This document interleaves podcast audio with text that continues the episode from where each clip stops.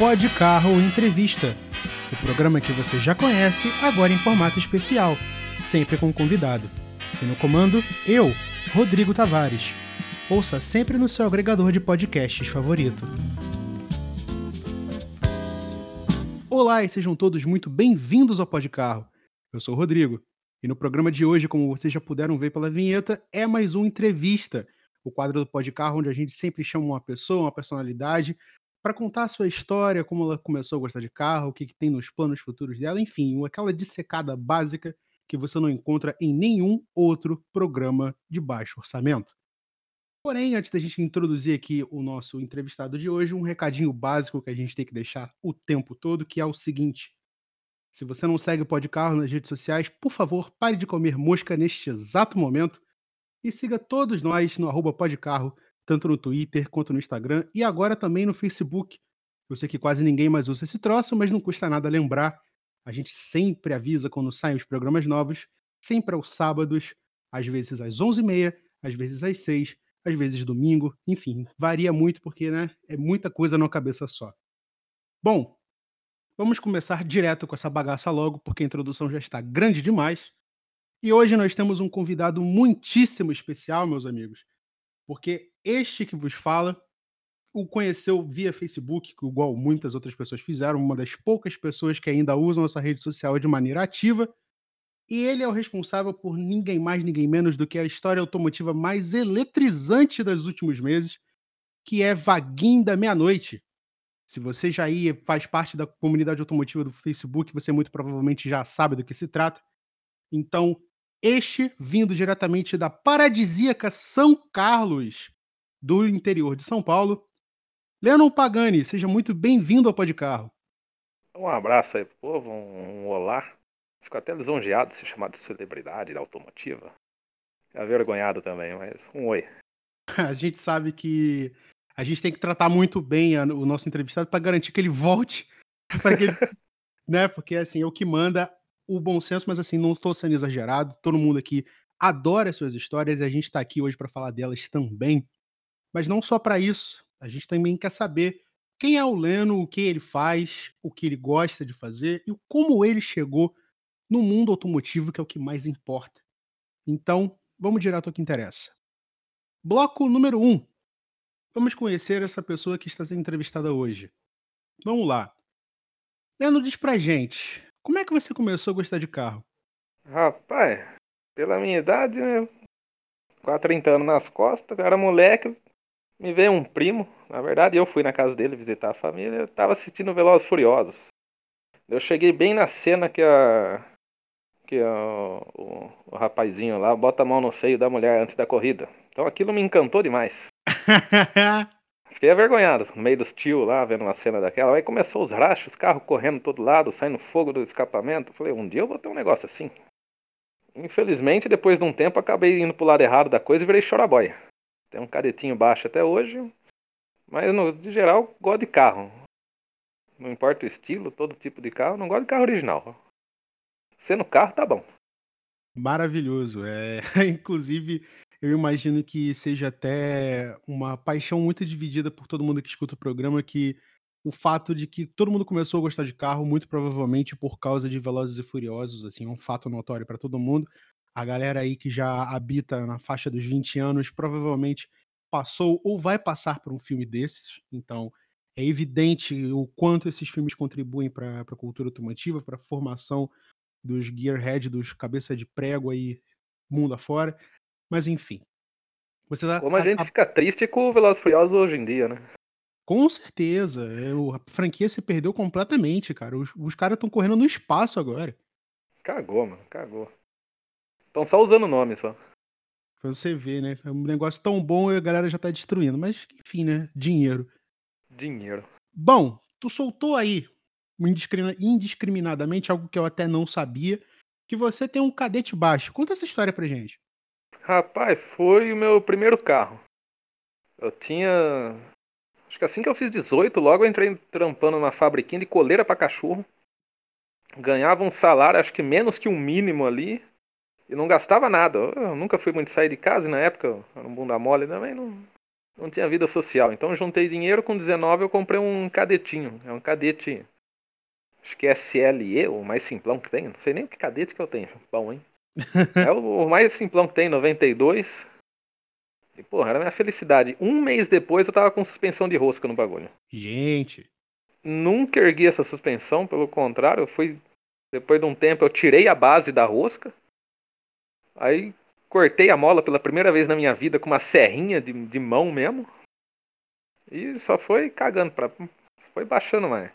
Porque eu nunca fui muito de correr, nunca fui muito de nada. Agora eu gostava de carro baixo. Então ele era originalzinho, rodinha do cadete GS, polida. Então tanto os velhinhos quanto os moleque novo gostava, porque ele era original, íntegro, bonitinho, com as rodinhas e baixo. Só que aí vem a internet, né? A gente começa a ver coisas erradas. Aí eu vi os gringos lá, tudo andando de roda taluda, cambagem. E é um negócio que bem viável no Brasil, né? Ainda mais, tipo, quase 10 anos atrás. Aí eu continuei só com ele baixo. Ah, teve uma vez eu troquei a roda, coloquei umas 14 um pouquinho mais larga, tive que erguer, porque o paralama traseiro do cadete é uma desgrama, né, para baixar. Ainda mais com roda larga. Aí hoje em dia eu ando com as as Mangel Orion, Acho que é da Manjo, né? É da Azorion. Que é a roda usada em Jeep, carro de arrancada e tudo mais, é 5 furo. Tá agora na suspensão a ar, só que depois que eu montei a ar, quase não andei nele, porque eu acabei ficando desempregado. E ele tem cambagem, ele tem roda bem largona. E a polícia adora, né? Hum. Pra eu cair em cima de um guincho e tomar na jabiraca é dois palitos. Até hoje eu perdi documento duas vezes e só que foi pra guarda rodoviária, né? Guardinha de cidade mesmo, não gosta, mas nunca deu tanto rolo assim. Então eu preferi evitar. Enquanto eu tô sem trampo fixo ou não, não arranjo uma renda da hora aí, eu deixei ele paradão para não correr risco. Bom, é o certo a se fazer, né?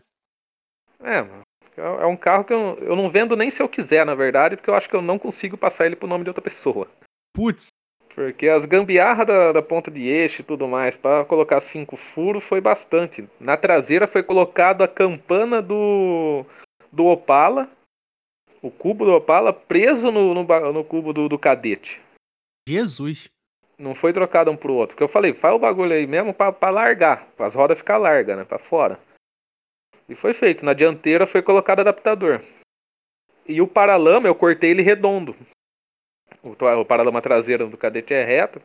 Eu cortei redondo e usando o paralama dianteiro, eu fiz o traseiro. Pô, isso é maneiro, feito, pô. Feito em casa, né? E o bom é que o paralama que eu usei eu já usava antes, que eu. Teve uma época, hat look, né? Meti um paralama enferrujado, comprei um paralama dos mais baratos aí, sem ser original enferrujei e ficou lá jogado. Aí um dia eu peguei esse paralama, cortei ele, coloquei atrás para ver, dava certinho. Comprei outro paralama e fiz, só que esse paralama meu tava todo laceado, né? Para as rodas poder virar de boa. Nunca gostei de carro baixo que não consegue virar direito. Aí você Aí... tá sendo muito lúcido, porque realmente então, tem que ter praticidade. Na fixa eu andava mais baixo do que na, na ar. E eu nunca fiquei enroscado. Eu enrosquei uma vez na entrada do boliche que tem na cidade aqui, mas era meio de semana, ninguém tava indo, tá ligado? Não atrapalhei ninguém. Deu mas, sorte. pô, lombada, mano, é melhor você se jogar e dar uma, uma carcada lá do que ficar enroscando, enchendo o saco dos outros, passando de lado à toa. Ah, na público... época as ruas. Oh, prossiga. Perdão. Não, não, pode falar, desculpa. Ah. Na, na época as ruas de São Carlos aqui era muito ruim. Hoje em dia o prefeito tá querendo ser reeleito, nossa, ele recapiou, tá uma beleza, a maioria da, da, da, das ruas. Mas na época era horrível, mano. Você não andava de bike direito. Nossa senhora. Então, vira e mexe, eu olhava para trás viatura, mano. Falei, porra, não posso andar devagar, né? Na verdade, qualquer um que tava atrás eu já acelerava um pouco, eu preferia ir regaçando o carro do que encher o saco dos outros. Tanto é que minhas bandejas estourou uma vez, aí eu acabei enchendo o saco dos outros. É. Bom, mas tu vê como é que são as coisas, né? Você, mesmo com carro baixo, você ainda tem a, a plena noção de que o carro não foi feito para ser para se tornar uma coisa em prática, né? Ele tem a sua funcionalidade, ele funciona bem para você. Sim. Porque muita gente não gosta do carro baixo, não é por causa do carro baixo, é por causa do dono, né? é verdade. Mas de boa. Tanto é que depois eu tive um Escort também. Opa! Um Escort XR3 que era até, é até meio raro por não ter o teto solar. Que isso, cara? Tá falando. Sério? O XR3 sem teto? Sim. Só que teve um problema. O dono antigo dele tava mais de 15 anos com ele. Eu paguei 3,5 nesse carro. Hum. E veio bonzinho até. Fui, eu, só que a, a burrice, fica a dica aí, é uma cagada que eu fiz, não, não recomendo para ninguém. Eu fiz a, comecei a transferência e depois fui fazer vistoria. Eita. Chegou na vistoria, motor não passou. Pronto. O CHT tem aquela chapinha com a numeração. Sim. Aquilo caiu, né, de velho, e remarcaram no bloco, matou o bloco. Gente do céu, tá de brincadeira. Então o Escort que eu paguei 3,5, eu paguei mais 3,5 para trocar o motor. Caraca, maluco. Nisso eu comecei a pegar ódio no carro. Ódio assim, né? Tinha que usar porque eu usava ele para trabalhar. E a rua que eu ia pro trampo era uma rua longa e era bem redonda. E carro estacionado dos dois lados, eu tinha que andar no meio. Meu Deus. Então, tanto o meu eixo traseiro quanto a parte da frente do carro, as bandejas e tudo mais, ia arregaçando tudo. Mano do céu.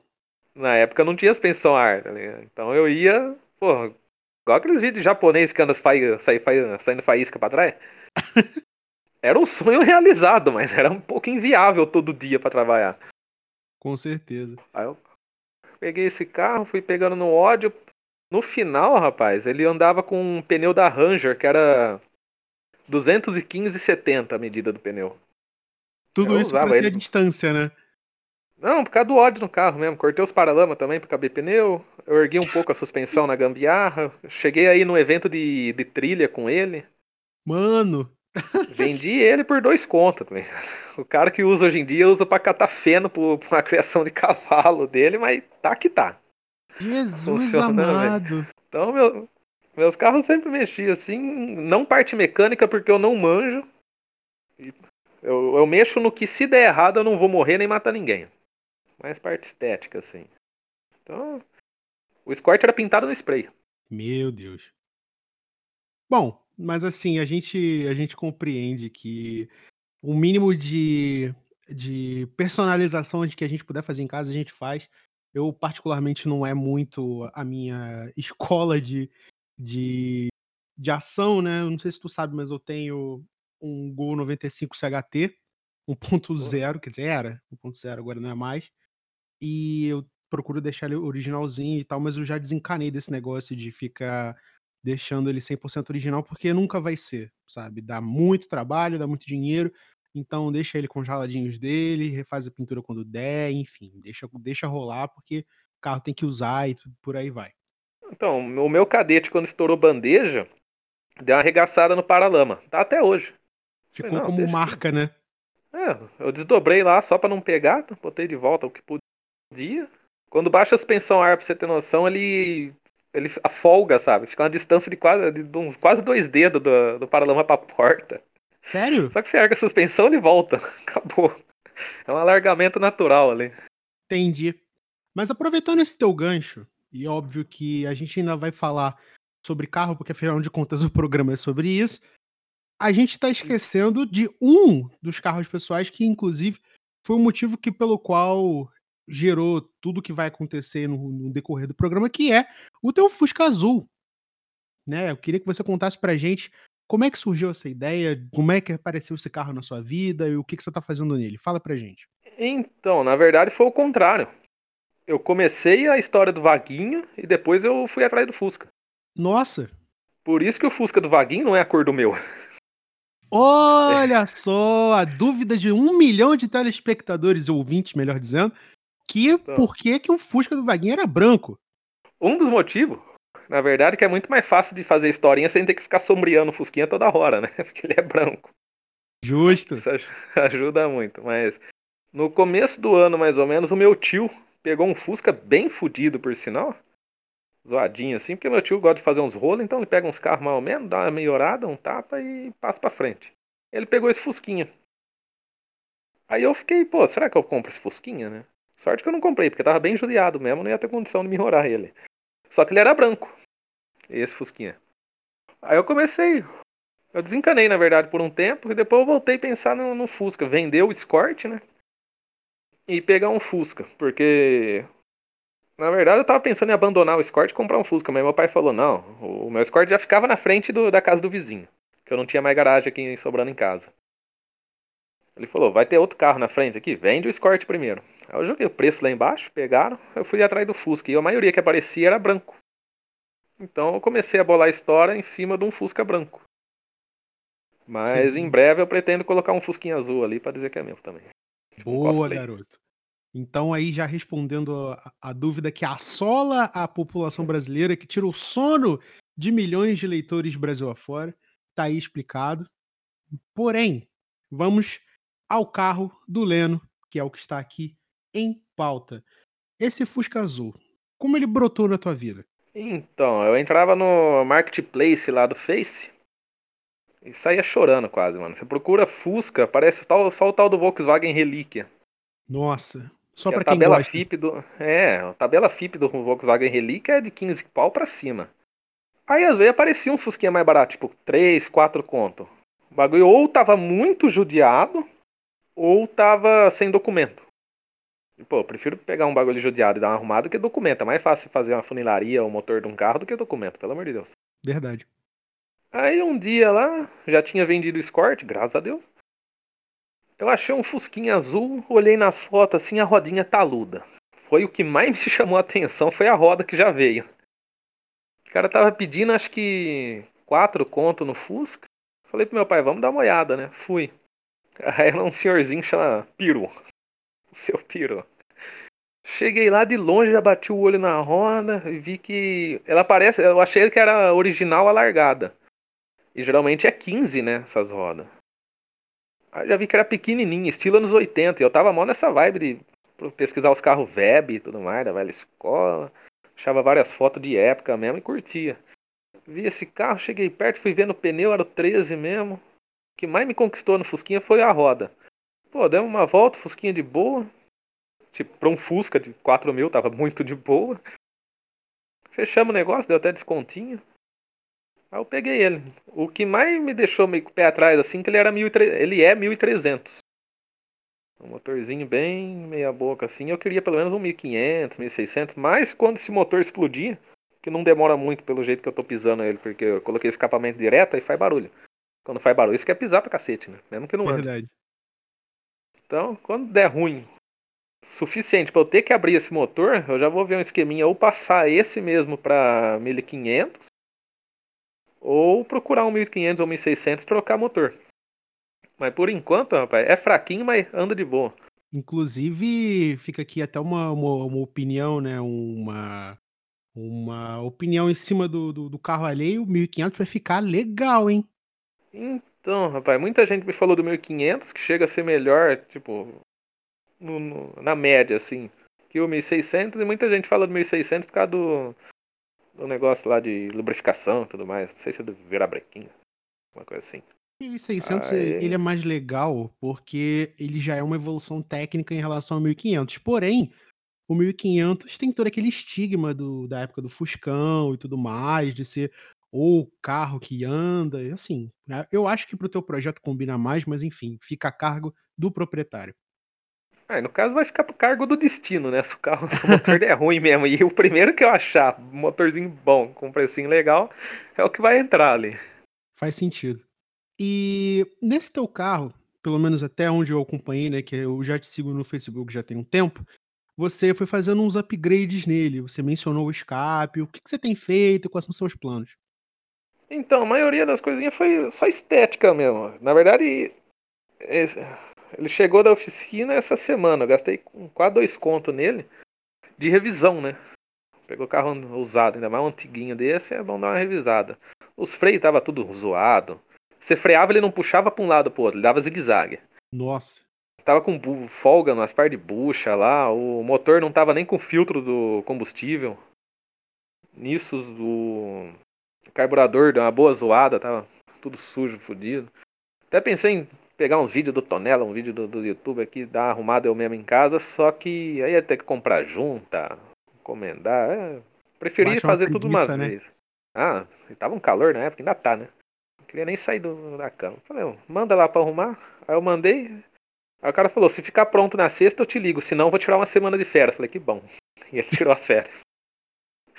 Na saudade, Foi isso. Aí já arrumou tudo, freio tá uma beleza. Você dá um totozinho no freio, bate o dente no volante. Aí de resto, ó, eu coloquei. Eu pintei a roda de prata. O que destacou tudo que tinha de feio na roda. Quase arrependi, mas eu gostei da prata. Comprei o joguinho de sobrearo, que é um bagulhinho bem de época, né? Só que eu peguei o de plástico, não tá muito bom não. Mais pra frente eu vou pegar os de alumínio. Mas esteticamente ficou bonitinho. A tampa, aquele scoop traseiro do Fuscão, né? O Besourão 1600S.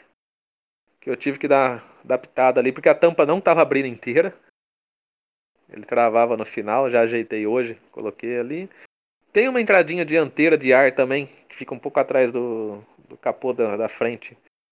Tanto o dianteiro quanto a, o traseiro, as entradas de ar não tem entrada de ar, que é tampa lisa. É só estética mesmo, um negócio que eu gostei. Vai, botei. A entradinha de ar na, na frente coloquei porque tava 15 conto no Mercado Livre, já tava comprando um monte de coisa mesmo, botei. Aí tem filtrinho de ar, esportivinho, que é só pra estética também. E o escapamento, que eu fiquei um orgulho lascado, porque eu nunca manjei de mecânica, eu consegui colocar sozinho o escapamento. Enchi a mão de corte de sujeira, mas ficou bom. O barulho incomodou minha mãe, então sinal que tá legal. Essa frase, cara, essa É. frase é exatamente é, a confirmação de que teu carro tá no ponto. É que o ter um parente irritado. Quando o meu carro caiu a ponteira do escapamento, o, eu, como meu carro é 1.0, eu dizia que ele ficou um GTS anêmico.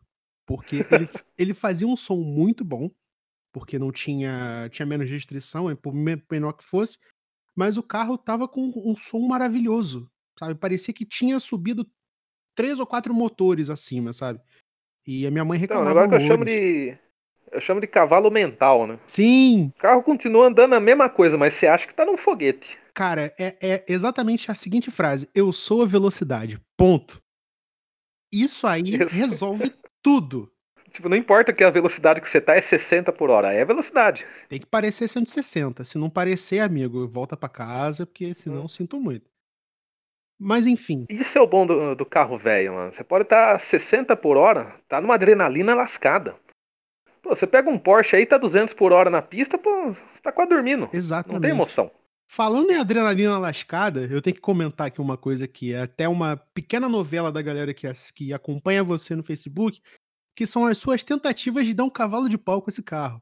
Ah, então, ainda não tentei dar um cavalo de pau mesmo, porque na rua de cima de casa tem uma rotatória, então pra cima dela é um cruzamento grandão assim, de bairro mesmo, então tem um espaço grande ali pra eu tentar fazer uma atrocidade.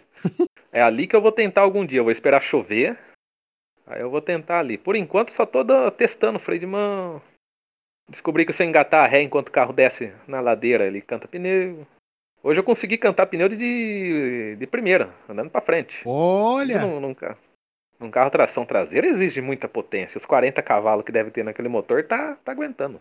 Eu, eu, pergu- eu perguntei mais isso porque um, um último vídeo que você postou, se eu não tô enganado, você deu uma guinada gigantesca pra direita, na- se não me engano, na porta de casa, e teu pai atrás num Scenic, sem entender muita coisa. Caraca, cara, E ele cara é me pediu tanto pra não fazer isso, velho. Mas eu lembrei, eu tava chegando na frente de casa, lembrei que meu pai tava filmando. Falei, agora, a hora é agora. Mano, assim, Aí sensacional. Na boa. Que legal você reparar no vídeo, tem duas senhorinhas que são minha vizinha, pouco antes, chegando a pé em casa. Elas estavam com uma cara muito pistola. O que faltou da minha mãe, porque minha mãe não sabe, né? Eu bloqueei minha mãe no Face porque é pra não dar briga. Eita. Então, eu preferi bloquear do que ela ver o tipo de atrocidade que eu posto. Porque ela acha que as coisas são de verdade. Muita coisa que eu falo lá não é de verdade. É, mas a gente sabe que, que parente no Facebook é, é 8 ou 80, né? A gente, a gente entende bem, porque né, a gente convive com isso, a gente sabe como é que funciona o esquema. Mas assim, se eu fosse teu parente e visse o que tu fez com o Fusca, eu também teria minhas dúvidas. Não, parente que não seja minha mãe e meu pai, eu posso falar o que for, não paga minhas contas nem nada. Agora, o meu pai é mais gente boa, ele ajuda eu mexer nos carros, não- ele fica bravo que eu faço as coisas, mas ele fica de boa. Já minha mãe é uma semana sem falar comigo, então eu prefiro que ela não veja. Ah, tá, tá certo. Isso aí é até bem bacana, porque pai e parente que for que mexe com o carro junto com você, é, vale completamente a interação, sabe? Pra mim, vale a pena 100%, porque até te motiva você gostar mais de carro. E isso não tem preço. Isso é desde criança, porque antes dos 18, meu pai trabalhava muito, sabe? Uhum. Fazia hora extra e tudo mais. Eu quase não via meu pai, mas mesmo assim, nos dias de folgas, ele me ajudava a mexer. Miniatura de carrinho, eu mexia muito.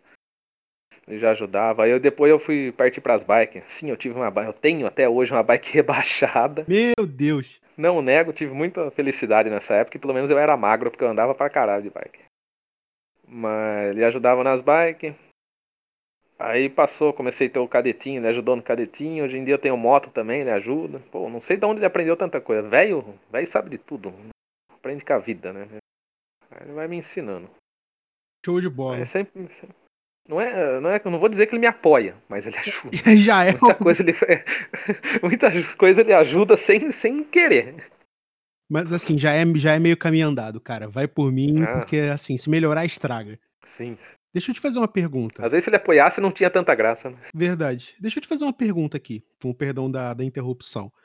É, você, quando pretendia. Quando você pegou esse carro e começou a fazer pequenas, pequenas modificações dele, assim, mesmo que seja coisinha muito pontual, você tem alguma referência assim no web? Você tem algum projeto para ele além do motor? Como é que é? Então, o motor eu nunca pensei em nada muito bravo, porque o cadete era 1.8. Eu nunca pensei em mexer, porque primeiro que ele era baixo, não adiantava mexer em motor. Eu nunca fui muito de correr. Eu gosto de acelerar assim, mas pouco, sabe? Por isso que eu gosto do carro velho que se acelera pouco e se diverte. Aham. Agora o Fuscão, eu penso, pô, um Fusca, mesmo que eu pegue um motor 1600 aí, pra ele ficar um negócio que eu, pra eu competir com os carros de hoje em dia, vai muita grana. Sim. É, vai ser um Fusca forte comparado a outros Fuscas. Mas você pega qualquer carrinho aí, 1.4, até menos, moderno, pô, pra você andar junto vai gastar um dinheiro lascado. Eu não quero pôr AP, eu não quero trocar motor, porque vai mais grana ainda. Eu queria um bagulhinho de época. Então se eu botar um motorzinho ali, eu vou fazer um- uma preparaçãozinha de época que seja só o básico mesmo. Pra mim é importante conseguir cantar pneu. Cantar um pneu, eu tô contente. Fazendo de 0 a 60 legal ali, não precisa nem passar dos 120. Né? Cara, Não sou muito é pegar a rodovia mesmo. sensacional uma coisa que é, é- é assim, é certo de carro antigo é, não importa o 0 a 100, o que importa é o 0 a 60. Porque é o que você usa do carro antigo, sabe? Tipo, saiu do semáforo na frente dos outros, já é Nossa legal. senhora. Aí você pode tirar o pé e falar que ganhou, tá ligado? Cara, eu passei por isso ontem, sem sacanagem. Eu vou até dividir com você e com, com os, os ouvintes aqui. Porque assim, eu como é, um cara com Gol CHT 1.0, todo mundo sabe que é uma desgraça, é lento pra caramba. E recentemente meu motor tava nas últimas e eu me vi obrigado a fazer ele, então eu, eu optei por um kit de repotenciamento, que é uma coisa até um pouco rara de se encontrar e tal. E agora ele tá 1.2, então subiu a cilindrada, subiu cavalaria um pouquinho e tal. Eu tava no sinal e me para um cidadão num Hyundai Creta branco do meu lado. E eu tava na ponta da, da, da, da avenida. Se eu não passasse ele, eu ia ficar preso ali, ia ter que entrar na agulha e ia perder o lugar pra onde eu tava indo. Quando o sinal abriu, eu saí numa, num, num reflexo, numa velocidade, que eu não sei se pelo fato de eu ter prestado atenção ou pelo cara estar no celular, mas o gol foi num, num espanto, assim, ó. Foi embora. Eu vou ficar com essa, com essa glória na minha cabeça pra sempre.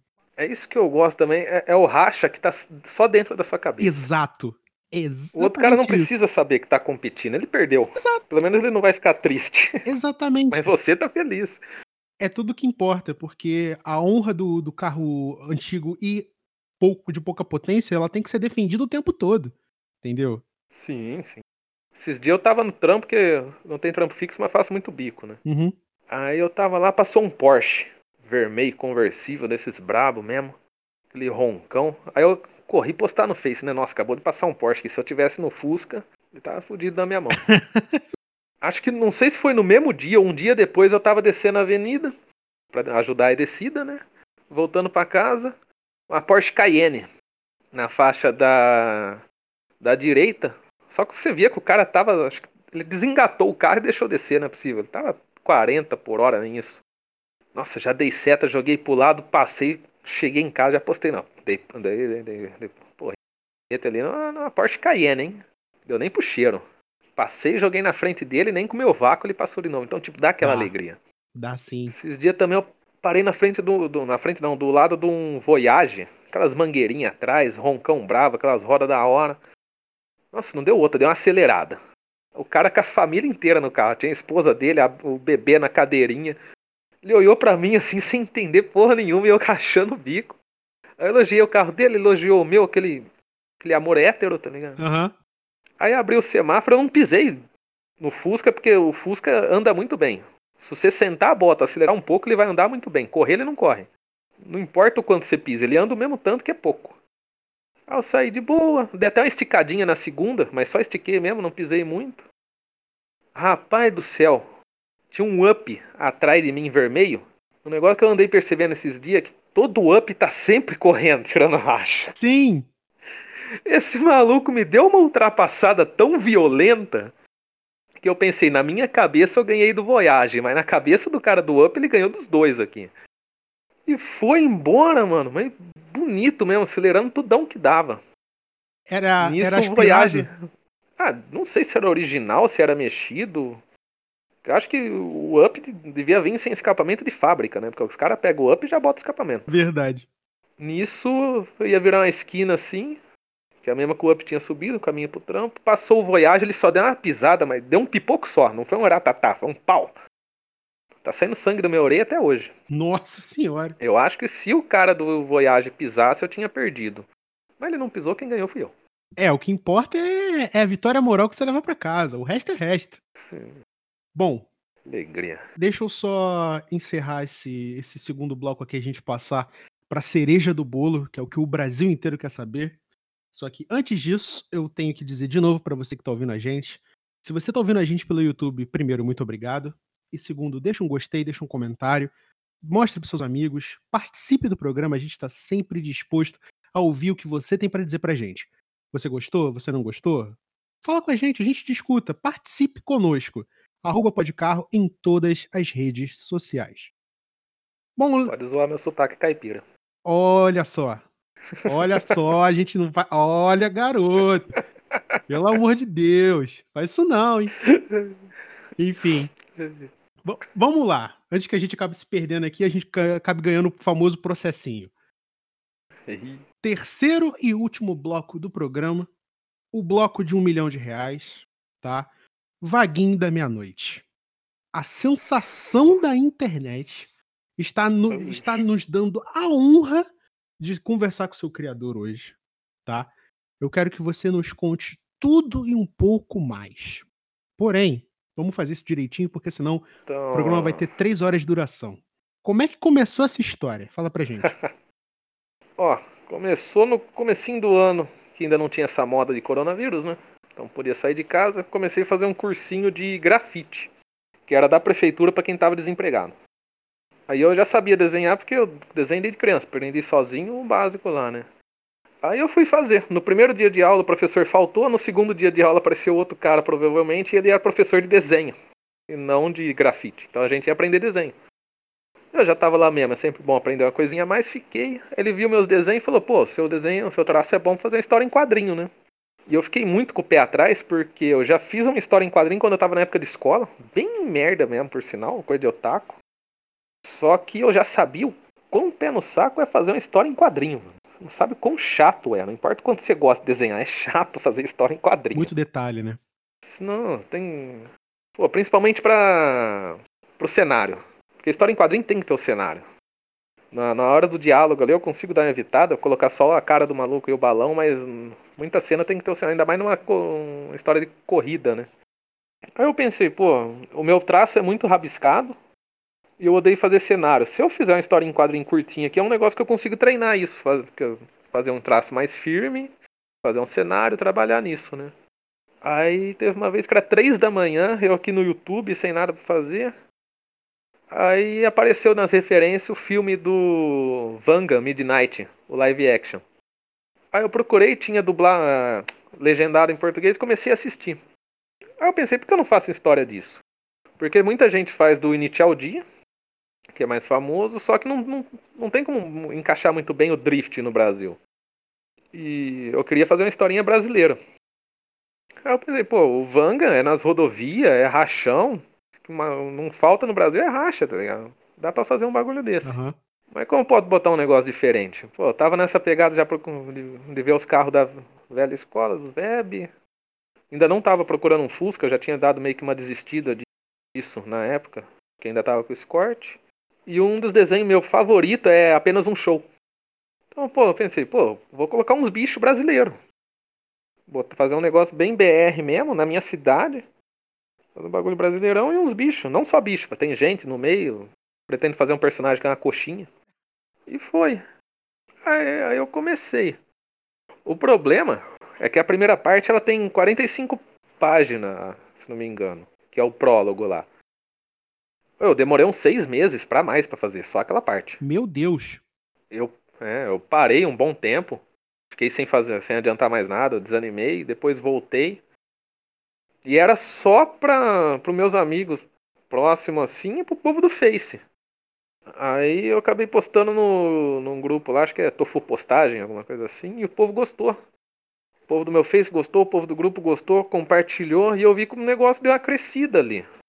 Eu pretendia continuar o negócio, mas bem devagar, feito nas coxas. Tanto é porque a primeira vez que eu postei, eu tirei foto com o celular, dei uma editada pelo celular e postei. Agora tem um colega meu, o Ricardo, que ele digitaliza para mim, que ele tem um scanner e tudo mais. Essa parte ele me ajuda. E foi. E eu já tinha praticamente a ideia na cabeça, fui bolando umas par de ideia besta que dava para seguir. Era só colocar os restos dos detalhes na hora de fazer a historinha, mas a base eu já tinha na cabeça. Aí eu continuei, fui fazendo, tá no que deu agora. Cara, assim, é, eu vou colocar, não vou colocar nem a minha visão de comunicador, né, porque a gente tem que ser um pouquinho imparcial, mesmo sabendo que não dá, mas eu vou colocar a minha visão de leitor das tuas histórias. E eu vou dizer, maluco, é sensacional. Não tem. Eu, eu, não... Até hoje eu não entendi porque gostaram tanto, mas eu fico muito feliz de povo ter gostado. Porque, assim, você conseguiu mesclar de uma maneira muito inteligente apenas um show, Initial D, Wangan Midnight e qualquer outro filme de carro, que não são muitos, a gente tem que colocar isso em pauta, e de uma maneira tão bem abrasileirada que não tem como você não se sentir em casa quando você tá lendo.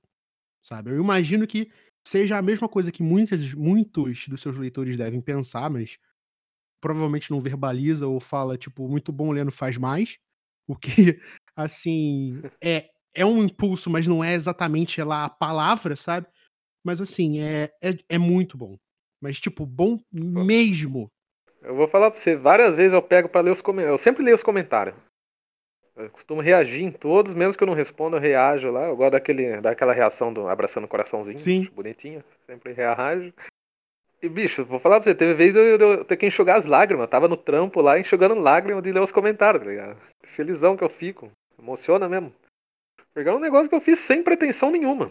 E você vê aonde é que isso chegou, né? Porque então... é, não é. De novo, eu vou dizer isso, não tô fazendo isso pra. pra como é que é o nome? Pra ficar lustrando o sapato do, do entrevistado, não. Tô falando de, de coração, porque assim, dentro do GPC, que é o grupo Pode Carro de Comunicação, que é o grupo de WhatsApp da galera que faz o Pode Carro, que sou eu e meus amigos, a gente acompanha as tuas histórias, a gente sempre comenta quando saem episódios novos e tal. E era uma vontade muito grande a gente te trazer aqui para fazer essas perguntas, porque não só é legal a gente saber como se dá o processo da construção da história, mas também poder contar para o nosso público e para as pessoas que estão chegando agora que é, não é um negócio tão simples quanto parece e ao mesmo tempo é uma simplicidade que agrada, sabe? E isso tem que ser dito porque a gente espera muito sinceramente que você continue, mas muito, a fazer essas histórias. E de verdade a gente espera que isso um dia vire um negócio impresso. Pra gente poder ter tátil. Não, eu, eu, pretendo, quando terminar a historinha, tipo, chegar no ponto final. Porque eu já tenho ideia até para continuar além do final dela, sabe? Tipo, a ideia seria fazer um vaguinho Shippuden ou Shippuden, sei lá como é que fala. Nossa senhora. Que seria em 95, porque daria para colocar uns, uns, carros mais modernos. Muita gente pede, coloca meu, muita gente pede para pôr o up. Não, não, não tinha up não, em 85, mano. meu Deus do céu. Vou fazer o quê? Um DeLorean up, velho? Dá para tentar. Mas não tinha up na época, tá ligado? Assim. Quando ficar pronta, um ponto final, eu lanço, porque aí eu vou atrás de uma vez para correr atrás da, da impressão, lugar que faça. O cara compra de uma vez só, e facilita para todo mundo.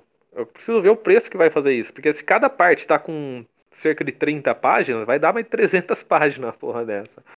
Mas com o tempo a gente vê. Inclusive, se me permite aqui fazer uma sugestão, tu podia abrir um. Como é que é o nome? Um financiamento coletivo. Uma vaquinha. Hum. Entendeu? Da É, eu ando pensando muito, muito nisso, velho. Um problema é que eu não sei como que faz essas coisas. Eu sou muito burro pra essas coisas modernas, tá ligado? Tanto é que eu desenho no papel e caneta até hoje. Eu, eu fico meio com vergonha de ficar aceitando dinheiro. Porque é um negócio que eu faço de graça, já postei de graça. A ideia era ser pros amigos ali. Então eu fico meio assim, só que eu tô desempregado. Eu faço bico só e eu ando meio sem cabeça já pro trampo de. Porque eu sou porteiro, né? Mais da metade da história foi feita em portaria. Então eu queria ver se eu consigo transformar isso num, num tipo de profissão minha por hora, sabe? Tirar um lucro disso. E sempre pensei, se eu for vender adesivo, camiseta, ou a própria história impressa em si, tentar fazer um preço que eu consiga tirar um dinheirinho, mas nunca que fique caro pros outros, sabe? Aham. Não é um negócio de tirar um lucro absurdo. Só pra, pagando o que eu gastei pra fazer as coisas. Tirando um dinheirinho, pra mim tá bom. Assim, é, a gente. Eu, particularmente, te, disse isso, porque eu acho que é uma coisa viável, é uma maneira de você quantificar o teu trabalho, porque por mais que seja feito num contexto de, de graça e de mostrar pra gente que somos seus amigos e a galera que compartilha e tal, eu acho que é uma história que merece sim ser financiada. Eu não quero você, você autor, você ouvinte, dizendo, ah, mercenário não, pode parar. Aqui a gente tá falando num contexto na moral, tá? A história é maneira. Provavelmente, se você ouve esse programa, você conhece essa história. Se você permeia aí por Facebook, coisas assim. E assim, vale 100% a pena, a história é sensacional, o contexto é maravilhoso, a época é a melhor possível para se falar de carro, na minha opinião, porque os anos 90 ainda tem aquela questão do web, mas vai ficando um pouco mais apagado, porque vem chegando os importados e tudo mais. E os anos 80, para o contexto automotivo nacional, é a cereja do bolo. É o ápice, é a história que a gente queria ter tido em, em, em mangá, que, claro, no contexto brasileiro fica meio difícil, mas assim, a gente está tendo agora. E isso é, é um trabalho de pesquisa, é um trabalho de desenvolvimento, é um trabalho de, de cenário, desenhar cenário. Ele falou aqui que desenhar cenário é um porre, eu concordo, deve ser tão ou pior do que editar, mas assim, a gente espera muito sinceramente que essa história continue andando para frente, que renda frutos, que vire adesivo, vire camisa. Inclusive, eu deixo aqui o meu testemunho, que é o seguinte: quando sair uma cópia impressa deste negócio, eu quero ser um dos primeiros a comprar. Porque eu faço questão de ter isso aqui, aqui em casa, porque essa história é sensacional. Eu espero que o Leno não esteja chorando aí no fundo, mas assim, é isso. A verdade é Não, essa. não, tô. Só dar umas fungadas aqui. E, Mas, pô, eu fico feliz mesmo, né? Cara, assim, a tua história é boa, ela tem que ser, ela tem que ser mostrada pro mundo. O Podcarro tá aqui para tentar ajudar nesse contexto aqui até onde a gente consegue. Inclusive, vamos voltar a falar da tua história aqui, pra gente já ir se encaminhando pros finalmente. Como é que nasceu essa criação dos personagens? Você falou que é muito fã de apenas um show e tal. Por que esses determinados animais, contextos, pessoas? Assim, o que, que te, te motivou? Tipo, pô, a história vai ser sobre isso aqui. Então, rapaz, eu precisava primeiro de uma dupla. Porque uma das inspirações foi o Initial D, tinha o Takurmes e o Itsuki, né? Aí eu pensei, pô, quem que vai ser o principal? Um bicho que eu gosto demais é gambá. Eu não perdi as contas de quanta página no Face que eu sigo que posta foto de gambá. É um bicho que eu é um bicho que vive no lixo e grita. O povo acha que, que é fedido, mas o gambá brasileiro, não, se bem me lembra, ele não solta aqueles guichos igual do. Mas ele não solta aqueles guichos fedidos. Eu- É um bicho bonitinho, eu, eu gosto do, do gambá. Aí eu pensei, vou manter um gambá aqui. Aí pro amigo dele, outro bicho que eu gosto demais é o pombo. Quando eu era mais novo, eu fazia aqueles sticker art que fala, que é uns adesivos que você faz pra colar na rua, sabe? Aham. Faz à mão mesmo. E eu fazia um pombo, só que um outro, outro traço. Eu pensei, vou, pombo, pombo eu gosto. E o pombo é um bicho gordo, né? Vai ficar engraçado. Tanto é que a inspiração do personagem é as roupas do Vaguinho. É que na época usavam umas roupas bem mais curtas, todo mundo usa bermudinha curta. Mas a camiseta do Vaguinho é largona, grandona, porque eu uso só roupa larga. Eu sou meio gordo e eu sou muito tetudo, então pra esconder eu uso roupa larga. Por isso que o Jaime é tetudo também. Aquele álcool meu ali. As tetinhas do Jaime, por mais que vocês tenham nojo ou tesão, é igual as minhas. Mano, olha a informação em primeira mão aí pra galera. Que ninguém quis, queria saber, né? Mas tá aí.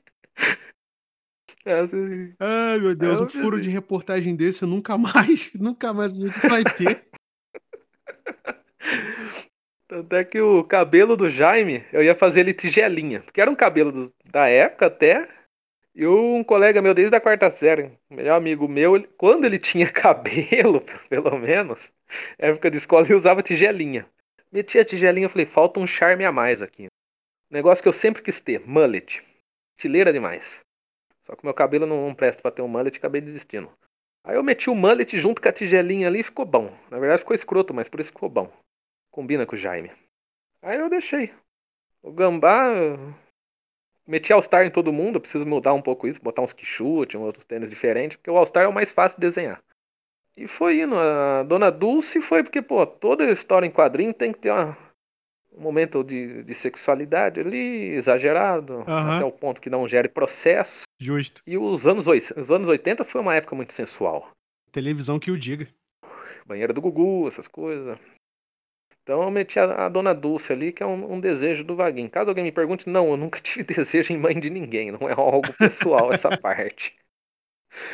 Eu, eu coloquei para dar um humor na história. E eu ainda preciso fazer um episódio da praia. Porque todo anime, mangá, história tem Sim. o capítulo da praia. Pelo amor de Deus, todos nós queremos isso.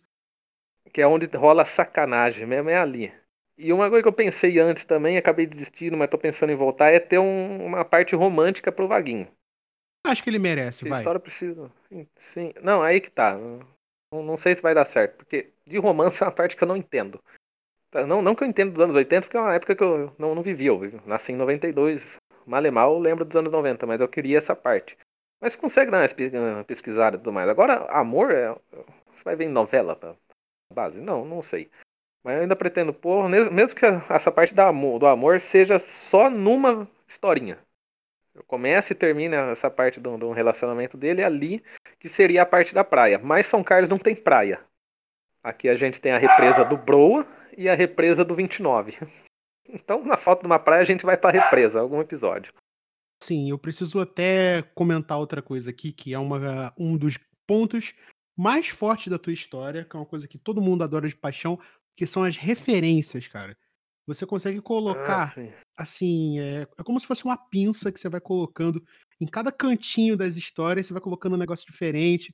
Eu tô rindo até agora, da, vou dar um spoiler aqui para quem ainda não viu a, a, última história, que é quando o Fusca tá na oficina e o mecânico que abre o, o capô e toma um susto depois do, do, do mecânico-chefe é a cara de um youtuber aí que, cara, eu li aquilo, eu tive que reler umas quatro ou cinco vezes porque eu não parava de rir. Porque ele bateu em disparado, ele fugiu quando ele viu aquela atrocidade embaixo do capô. Eu achei aquilo maravilhoso. E eu não sei nem se pegar a referência do barulho de vento quando ele fala. Cara, aquilo foi sensacional. Porque os primeiros vídeos, até alguns, que ele grava assim, fora da, do ambiente ali dele, tem sempre um chiado de vento. Porque sim, eu... sim. Metade do vídeo você não sabia que ele tava falando, que era só barulho de vento. Parece que ele tava gravando a 150 numa moto. É, é o que a gente, é o que eu chamo de tira o microfone debaixo do sovaco, que você não consegue escutar o que a pessoa tá falando. Assim, mano, sim. sensacional. Na boa. Uma das referências que eu mais gosto até hoje é o Chaves lavando a Brasília do Sr. Barriga. Sim! Cara, a cara do Sr. Barriga o Chaves bundudo lá atrás e tem outra do, do, lado, assim, no muro, um cartaz. Não sei se era do Tripa Seca, quem que era, no episódio do Chapolin, tinha um, um cartaz. Loqueremos vivo ou morto, ou morto, alguma coisa assim, só que ele rasga e aparece Loqueremos, Loqueremos mútuo. Tem um cartazinho ali do lado. Sim, um, um, outro, um outro momento assim que para mim eu achei terrivelmente engraçado que vale a pena que, que vale a pena lembrar é de novo na segunda parte, quando o Vaguinho recebe a ligação de que o carro tá pronto, e ele pula de casa completamente pelado. não, não podia faltar o bicho piruleta, velho. Mano. Eu juro, eu juro que um dia eu vou tatuar o bicho piruleta na minha perna. cara. É por isso que eu falo que eu, que eu tô rasgando essa seda gigante pra essa história, cara. Esse negócio tem que ir pra frente porque a gente tem que continuar vendo essas coisas. Isso é maravilhoso. Então, no começo tinha as referências lá que eu só fui jogando. Aí depois, agora tem motivo para ter tanta referência. Porque história em quadrinhos você demora muito pra fazer e você lê a historinha ali em 15 minutos. Sim. Coisa que eu demoro quase dois meses pra fazer, dá 10 minutos de leitura pra você e acabou. Os caras querem mais. Então o que eu faço? Eu boto as referências às vezes no fundo pra pessoa perder mais tempo olhando. Porque o que tira tempo da pessoa ali é diálogo, que a pessoa para pra ler, o resto da história você bate os olhos, acabou. A primeira página geralmente é a que mais demora, que é onde tem um quadro, um quadro só, eu pego referência de foto antiga da cidade às vezes. É o que mais demora, é umas duas horas pra mais pra fazer uma página. E se ela não tem diálogo, você olha por um segundo e passa. Então se eu fizer uns negócios perdidos ali, umas referências engraçadas pro povo ver, perder um tempo pelo menos dando risada, valoriza um pouco mais a coisa, né? É uma, uma estratégia muito boa e que dá certo, afinal de contas, se não desse, a gente não tava aqui falando disso. Mas enfim. É, eu preciso só fazer uma última pergunta antes da gente encerrar, porque o programa já tá batendo aqui quase uma hora de bruto. E é muito difícil editar, mas esse programa aqui vai ser fácil porque tá maravilhoso. Vamos lá. A pergunta de um milhão de dólares agora, eu quero que você se prepare. Que é uma pergunta muito difícil. Valendo. Musiquinha da banheira do Gugu. Quando fica pronta a próxima parte? Essa é uma pergunta difícil e que dói muito. Porque se eu tivesse trampando bem mesmo, estaria quase pronta. Só que ultimamente bateu um desânimo. Não da história do, do Vaguinho. É fase, né? Quando bate uma fase. E eu ando meio desanimado. Então eu tô me esforçando para adiantar. Só que eu ainda eu terminei o esboço.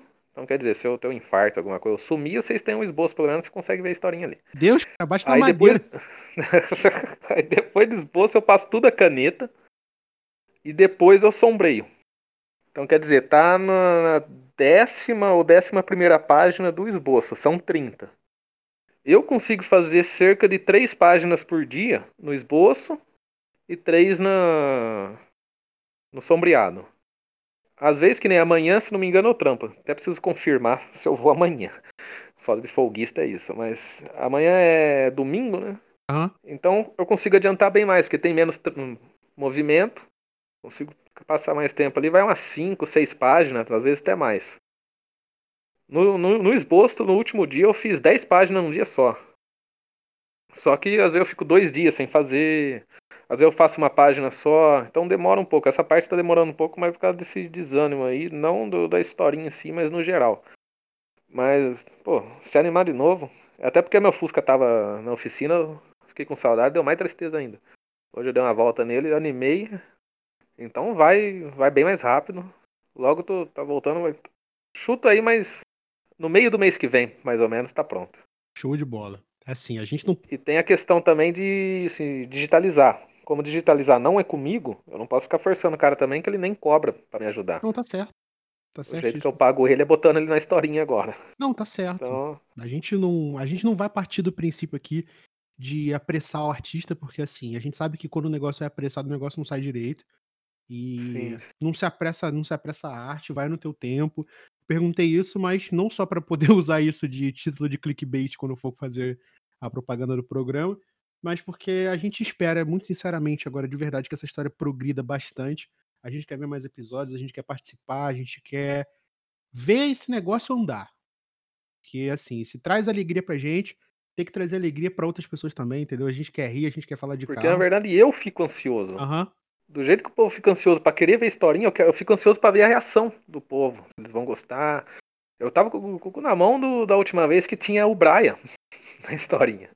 Eu pensei, pô, se eu for pedir uma doação, monetizar alguma coisa aqui, eu tenho que esperar isso aqui sair. Porque se não sumir metade da- do, do povo que gosta da historinha por causa do Brian pegando fogo, Mano, aquilo é foi porque lindo. eles vão continuar aqui. É uma singela homenagem ali, por se dizer, né? É porque, Mas. assim, isso é até uma coisa que vale a pena destacar, é tu não, não se prenda muito a, a- a essas opiniões, cara. O teu humor, quando tu desenvolve esse tipo de coisa, ele é tão sutil em determinadas partes que a história ela ganha uma originalidade por causa disso. Aquela ali foi uma sacada genial. Muita gente entendeu, muita gente não entendeu, mas é aquilo. Quem gostou, ótimo. Quem não gostou, fica esperando a próxima que provavelmente vem melhor. O bom é que a mesma coisa que eu faço no Face, que eu faço com opinião política. Eu gosto de ofender os dois lados. então, se o cara fica puto uma hora, ele fica contente depois que eu zoei alguma coisa que ele não gosta, tá ligado? Então funciona, costuma funcionar. Perfeito E equilíbrio. né? eu. É. Lá pra meados de 2013, mais ou menos, eu tive um blog de tirinha que era até grandinho na época por causa do, do meu irmão, que ele sabia divulgar bem. As pessoas gostavam da minha tirinha, mas eu nunca ia crescer porque eu só posto ali no Face, pronto, acabou. Eu nunca penso muito grande, sabe? Meu irmão conseguiu transformar num blog, a gente trabalhava junto. E, mano, é porque era 2013. Senão, se eu, se eu fizesse essas piadas de lá hoje em dia, era processo. Eram uns bagulho meio, meio errado, assim, mas o povo achava graça também. Então eu sempre tive esse humor, assim, sem muita preocupação e tudo mais. Às vezes eu fico até triste, pô, pô, eu errei aqui, né? Mas aí eu ofendo o outro lado, as pessoas ficam contentes, dá certo. Bom que, que fica equilibrado do jeito que o povo gosta. É, os dois lados da balança ficam ruins, né? Funciona. Bom, antes da gente encerrar aqui, eu quero fazer só um adendo, porque eu acho que você devia, sinceramente, abrir um Instagram para divulgar as suas histórias, porque tem muita gente que lê as histórias em quadrinhos pelo Instagram e pelo Twitter, inclusive. Eu já comentei isso com você uma vez, mas você é um pouco relutante com o Twitter por causa da, da parcela lacradora e tudo mais, eu entendo. Mas assim, Eu sou bloqueado lá desde 2013. sério? Sim, Meu Deus, cara. Meu Deus. ainda nem era moda esse bagulho de cancelamento, ó. Caraca, o cara é tão brabo que ele foi cancelado antes de ser cancelado.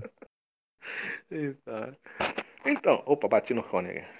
Aí, o negócio do, do Instagram eu até penso. Uma coisa que eu fico pé atrás é que eu sou forgado e, pô, deve ser mó chato ficar trocando de conta toda hora. Mas dá pra fazer. E outra que eu não sei como postaria uma historinha de 30 páginas no, no Instagram, porque você vai postando, ela fica na ordem inversa, né? Aham. Os mais antigos pro primeiro. Então eu não sei como encaixar ó, a história em quadrinho no post do Instagram. Assim, Se faz pelos stories. eu. Assim, eu acho que eu posso até te dar uma, uma luz sobre isso, porque eu até acompanho uma galera aqui que posta quadrinhos no, no Instagram. A gente pode, passando aqui o final do programa, a gente coloca esse assunto em pauta.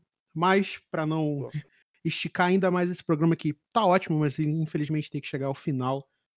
Lennon Pagano, eu tenho que te agradecer imensamente por você ter participado. eu que agradeço, bicho. Porque assim foi sensacional. Eu sempre quis conhecer um pouco mais sobre essa história, saber um pouco mais sobre esse Fusca que eu sinceramente acho muito bonito. Meu sonho era ter um Fusca, mas enfim, existem outros programas aí para explicar o porquê que é um Gol e não um Fusca.